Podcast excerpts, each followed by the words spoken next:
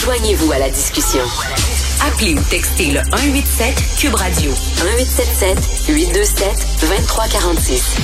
À, suite de, la suite de la recommandation d'un comité consultatif indépendant assigné par l'Assemblée nationale, les députés proposent une augmentation de salaire de 30 000 dollars. Québec solidaire rejette complètement la recommandation. Euh, nous allons en parler avec Jean-Pierre Charbonneau. Euh, C'est l'ancien président de l'Assemblée nationale et aussi les présidents du mouvement Démocratie Nouvelle qui veut une refonte du mode de scrutin comme l'avait promis euh, François Legault. On va y revenir en deuxième partie euh, d'entrevue. Bonjour, Monsieur Charbonneau. Bonjour, Richard. Euh, une augmentation de salaire de 30 000 c'est toujours délicat lorsque des gens proposent une augmentation de leur propre salaire. Hein? Oui, puis euh, dans le fond, l'idéal dans un contexte comme celui-là, c'est que les gens euh, fassent une modification du système de, de, de, de, rémunération des députés, mais que ça s'applique à la législature suivante. Ce qui fait que les gens qui voteraient ne se voteraient pas à, ce moment-ci euh, des augmentations de salaire. Et là, la question, c'est est-ce que c'est la bonne recommandation? Il y a déjà eu un comité euh, qui avait été visité par un juge de la Cour, suprême, le Pierre euh, qui proposait une approche différente. Parce que, dans le fond, dans la rémunération des députés de l'Assemblée nationale, il y a une partie salaire, puis il y a une partie d'une allocation non imposable pour des dépenses liées à la fonction, mais dans les faits, c'est une forme de, de c'est une façon de donner un salaire additionnel qui n'est pas imposable. Alors, euh, elle a proposé plutôt de faire en sorte, comme ça s'est fait à Ottawa, d'enlever la partie non imposable, de le jumeler au salaire, de l'augmenter et en même temps de, de calibrer le, le, le niveau d'avantage de, de, du système de, de, retraite des députés de l'Assemblée nationale. Bon. Et puis là aussi, ça n'a pas été fait. Je me demande si Québec solidaire, à l'époque, n'était pas aussi opposé. En le fond, euh, les partis d'opposition, surtout s'ils veulent se donner une belle figure, sont toujours contre. Euh, et puis, euh, mais le problème, c'est que faudrait trouver un, système. Pourquoi ça s'est réglé à Ottawa? Très simple, hein? C'est Jean Chrétien qui a décidé, à la fin de son dernier mandat, qu'il n'y avait plus rien à perdre, il avait, il ne pas en politique, il n'y avait pas d'élection en vue pour lui, de, de, régler le problème. Et il a fait, il a augmenté le salaire des, des, des députés à la Chambre des communes, ils ont dit la, la question non imposable. On n'en parle plus depuis ce temps-là. Là. Puis après ça, c'est un processus automatique. Mais à Québec, ça a toujours chicané. Je me rappelle, j'étais président de l'Assemblée nationale.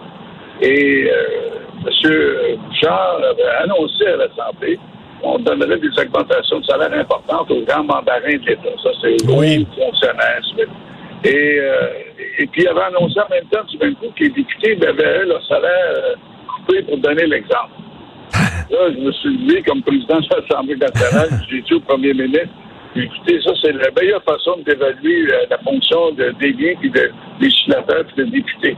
Alors, tous les députés s'étaient levés pour m'applaudir, puis euh, sauf les ministres, parce que là, il y a une actualité ministérielle.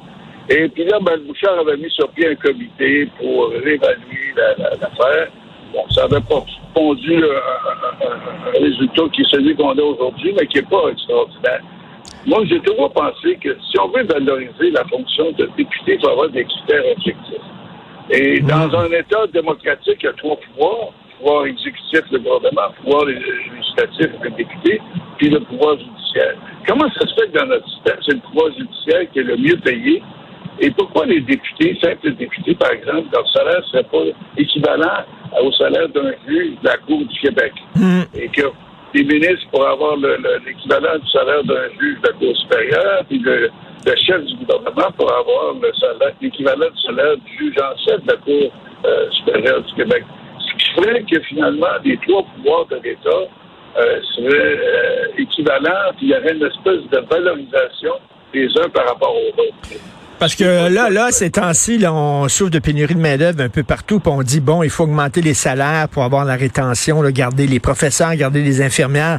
Euh, Est-ce que c'est pas la même chose avec les députés? Si on veut attirer des gens de calibre, il faut mieux les payer. Oui, mais ça, ça toujours été un argument. Je pense que c'est pas l'argument principal. L'argument okay. principal, c'est est-ce que euh, dans une société, on veut que les trois pouvoirs politiques ou les trois pouvoirs importants de l'État euh, aient, euh, euh, soient traités de façon équitable les uns par rapport aux autres. Et euh, c'est pas normal qu'un premier ministre dans une société n'ait pas de rémunération significative par rapport. Il ne s'agit pas de leur donner le salaire des joueurs de ou des grands présidents de compagnies privées ou même des présidents de, sociétés d'État. Mais il s'agit d'avoir un, barème de comparaison puis de valorisation. Mais le problème, c'est que si vous voulez valoriser la fonction des députés par une augmentation du salaire, mais là, la question, c'est ceux qui vont décider ça, ils vont se voter à eux une augmentation. Alors, l'idéal, ce hmm. serait qu'on ait un changement et que la proposition la modification ne s'applique qu'après euh, les élections qui suivront. Donc, les députés qui n'auraient pas voté ça pas d'avoir eux-mêmes voté leur propre de. Et euh, en, terminant, euh, on a vu là, il y a des gens qui demandent une corporation professionnelle des enseignants, et euh, c'était une chose que M. Legault avait promis, avait promise lorsqu'il était dans l'opposition. Finalement, là, maintenant qu'il est au pouvoir, il est contre. C'est la même chose avec le mode de scrutin. dire, c'est un gouvernement qui ne fait que des volte-face. Oui, et ce qui est incroyable, c'est que le premier ministre, par exemple, sur la réforme du mode de scrutin, on lui avait posé la question, allez-vous lâcher, avez-vous abandonné, faire comme les autres? Il a dit non, non, moi, si je faisais ça, j'encourageais le cynisme des, citoyens. Alors, j'ai regardé la chronique de, Jean-François Lisée hier, oui. et qui disait finalement faiseur de cynisme. C'est-à-dire que François Legault, par son comportement à l'égard de ses reculs, puis surtout de ses justifications, fait exactement ce qu'il avait dit qu'il ne ferait pas, c'est-à-dire encourager le cynisme citoyen, d'évaluer euh, la, classe politique d'évaluer la parole et faire en sorte que finalement, le lien de confiance qui doit absolument exister entre les dirigeants politiques, les élus puis la population, mais sans, euh, soit dévalué et, brisé. Et, il fait ça sans haine, en se disant ben, il n'y a pas de conséquences à l'acte.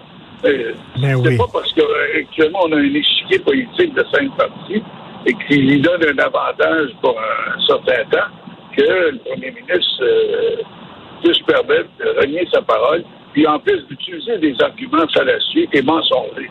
Et dans le cas du troisième lien, c'est évident qu'à la dernière élection, il savait déjà qu'il abandonnerait ça. Ben oui. Euh, la même chose que la réforme du mode de scrutin.